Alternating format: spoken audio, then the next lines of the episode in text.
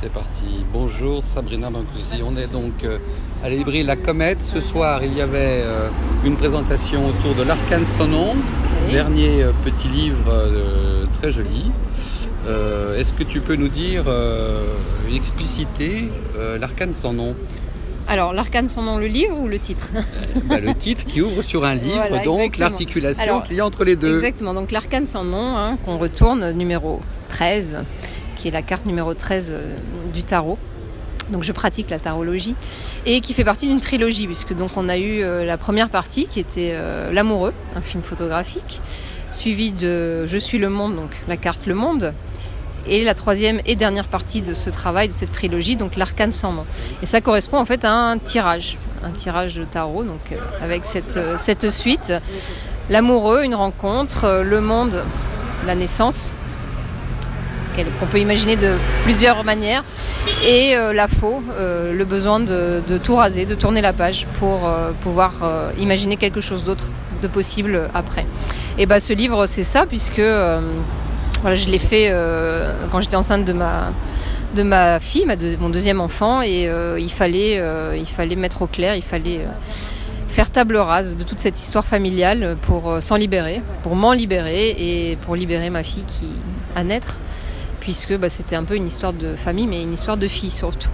Donc euh, ce livre, c'est ce voyage euh, entre ma grossesse, cette enquête euh, dans mes archives familiales, dans mon histoire familiale, cet arbre généalogique que j'ai reconstruit, euh, que j'ai questionné, euh, ces placards euh, d'où j'ai sorti tous ces cadavres, au sens propre et figuré, et toutes ces images que j'ai refotographiées pour, pour essayer d'y trouver des réponses. Donc, parce que le corpus original, c'était donc un album de famille que tu as glané au fur et à mesure, que tu as reconstitué, Alors non, pas déjà établi Non, non, c'est vraiment, j'ai été chercher, donc j'ai d'abord questionné vraiment comme un enquêteur, donc j'ai d'abord été posé des questions, euh, écrit l'arbre, euh, en remplissant des cases, qui était qui, qui est né quand, qui est mort avec qui, enfin voilà l'histoire euh, vraiment de manière littéraire plus et ensuite j'ai eu besoin d'aller interroger les images mettre des images sur ces personnes que je connaissais pas toujours sur les liens qu'elles avaient entre elles et il me manquait des éléments et j'ai eu le sentiment que j'allais les trouver dans les images donc j'ai demandé euh, à ma famille, euh, ceux qui restent, de bien vouloir me prêter euh, leur album, leur caisse, leur boîte. Et donc j'ai récolté tout d'un coup, hein, cet amas d'images dans lequel je me suis plongée pendant des jours et des jours de manière complètement frénétique et obsessionnelle. voilà, l'œil collé au viseur avec mon macro. Donc j'étais là, je, je regardais même plus les images, ma main de gauche prenait les images, les mettait sous l'objectif, et donc je découvrais l'image à travers, euh, à travers l'objectif, je me plongeais dans, dans cette histoire familiale, je redevenais le photographe de l'époque en fait, euh, et euh, je rencontrais ma mère jeune, son frère, mon parrain, enfin ma grand-mère, toute leur histoire, et j'allais essayer de les connaître autrement, dans une volonté bah, de comprendre évidemment, pour me libérer, et aussi de, se dire qu'en fait autre chose est possible. Parce que ça c'était vraiment euh, essentiel pour moi, c'est de dire bah, autre chose est possible au présent pour moi, pour ma fille. J'exclus pas mon fils évidemment, mais c'est vrai que vu que c'était une histoire de fille, voilà, c'était plus. Euh, et après ça est vraiment venu le besoin de se dire mais eux aussi finalement j'ai envie de leur offrir une autre vie. Et dans ce tirage de tête, là, les 120 premiers exemplaires, j'ai mis donc ces photos vernaculaires d'eux. Donc euh, voilà, il y a tout le monde, il y a des oncles, des tantes, des arrière-grands-oncles, ma marraine, mon, mon grand-père, enfin ma mère, etc. Donc en revisitant cette histoire familiale selon euh, une forme de libération dont tu viens de parler. Euh, qu'est-ce, qui se met en jeu dans la photographie? C'est-à-dire que tu refotographies toutes les photos, enfin toutes celles que tu as sélectionnées, mhm. dans sous un angle ou dans une intention très particulière qui mhm. fait que tu rentres complètement dans l'image et que tu recadres certaines parties mhm. qui font alors sens. Donc qu'est-ce qui s'est constitué, qu'est-ce qui se constitue dans le livre comme narration de l'intime.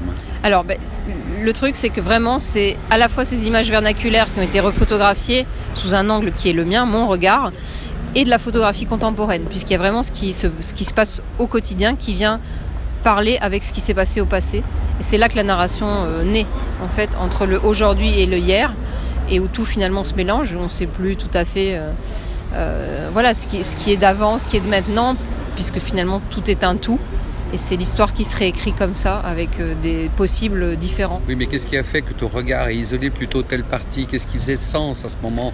Ah, Là, je vois le bouton d'une porte, par exemple. Donc, euh, est-ce qu'il y a un côté psychodramatique? Non, parce que je me pose jamais cette question au moment de la prise de vue. La prise de vue est complètement inconsciente. Elle est là, il faut faire, je fais. Les photos sont prises. Et sur quelle instance? Ton, ton, regard cadre-t-il, dérape-t-il, investit-il Une émotion, il y a quelque chose qui me parle. À un moment donné, il y a ça. Et ça, je le prends. Et c'est après, dans l'editing, que je l'ai fait parler ces images. Si j'avais mis la poignée de porte à côté d'autre chose, elle aurait dit autre chose.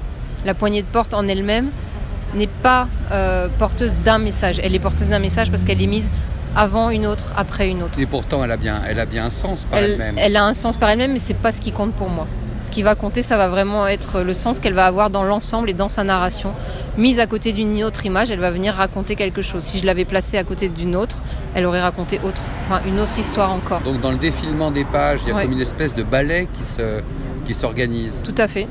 C'est vraiment ce voyage en fait hein, qui, s'est créé entre passé et présent et. Euh, et, donc, dans la collusion entre l'arcane sans nom et le contenu des images qui restitue euh, d'un point de vue finalement très très secret mhm. et très intime, quel est le mystère qui opère Le mystère finalement, qui puisque tu as cité pas mal de, de Jodorowsky, mhm. etc., donc de pratiques euh, magico-religieuses d'une mhm. certaine manière. Donc, euh, donc on peut penser que l'image a un statut de fétiche également Alors c'est l'acte plus que l'image. C'est-à-dire c'est vraiment là l'acte de psychomagie, c'est questionner l'arbre, le réécrire, enfin l'écrire concrètement et créer cet ouvrage. C'est vraiment l'acte, c'est ça, c'est d'aller fouiller, d'aller refotographier, d'aller écrire, d'aller demander, d'aller poser des questions, de créer un livre. C'est quand même, voilà, c'est quatre ans de boulot. Et que ce livre ensuite soit édité, de trouver de l'argent, de trouver des gens qui y croient, qui veulent l'accueillir chez eux. Et, et toutes ces personnes qui ont acheté euh, les 120 premiers exemplaires, il m'en reste très peu, une dizaine seulement du tirage de tête, ont fait cet acte de psychomagie avec moi et ont participé, ça devient un acte de psychomagie collectif, en accueillant chez eux cette famille qui était la mienne, avec son histoire qui est la leur, et ils leur offrent un nouvel avenir possible. Et ça, c'est ce que j'ai vraiment fait moi euh, comme acte de psychomagie avec le livre. Parce que moi, en feuilletant le livre, j'ai trouvé qu'il y avait un rapport au cinéma noir américain, et ah notamment peut-être avec Hitchcock dans certains plans. Est-ce que, ah tu... oui Est-ce que tu peux euh, rebondir ou pas, pas forcément Non, là j'avoue que non, pas du tout, parce que à part l'autoportrait d'Hitchcock, dans ses... je me retrouve aussi dans mon œuvre, mais euh, non, là je. Non, ça me. Bon. Non. Euh, les ombres, quel statut ont les ombres dans, le, dans, le livre?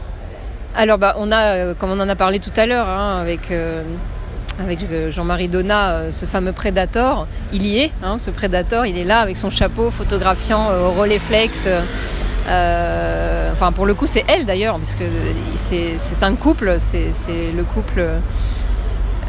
un couple clé de cette histoire, qui est mon oncle et, sa femme.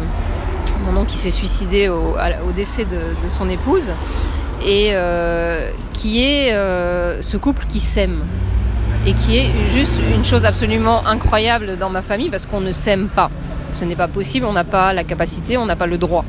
Et eux se sont aimés et se sont aimés jusqu'à se dire qu'ils ne pouvaient pas vivre l'un sans l'autre. Elle était malade, elle, est, morte, et trois jours plus tard, il, s'est suicidé pour la, pour la suivre. C'est elle qui le photographie, donc là, l'ombre, c'est elle euh, qui est là, qui photographie euh, Albert dans sa voiture mais qui pour moi symbolise là un nouveau départ possible. Je, réécris l'histoire. Et après, il y a l'ombre, la mienne, qui est moi, qui me photographie, qui photographie mon ombre, et qui est ce fameux prédateur, hein, puisque c'est ça, c'est cette chose qui pèse sur nous, sur cette histoire familiale, qui est ce malheur qui nous attend, qui est là, et dont on n'y échappera pas. Et ben moi, je vais y échapper. Oui, parce que là, visiblement, tu fais œuvre pour libérer voilà. d'un karma assez lourd, hein, Tout à fait. dire. Tout à fait. Et donc, c'est un joli cadeau que tu fais à ta fille. J'espère. Merci. Merci à toi.